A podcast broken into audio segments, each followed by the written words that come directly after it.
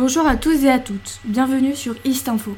En ce beau dimanche 28 juin 1914, un terrible incident est arrivé.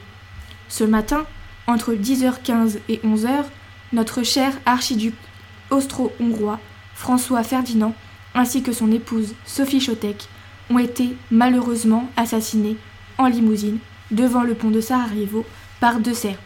Ils se nomment Gavrilo Principe et Nadelchko Kabrinovic. Lors de cette matinée, nos deux victimes se rendaient à Sarajevo pour effectuer de nombreuses visites. Mais à l'entrée du pont, nos deux Serbes ont profité pour les assassiner, avant d'espérer la création de la Grande Serbie.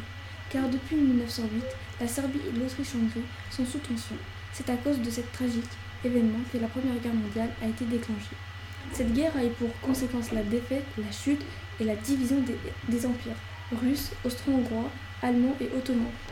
Merci de nous avoir écoutés. Sur ce, bonne journée à tous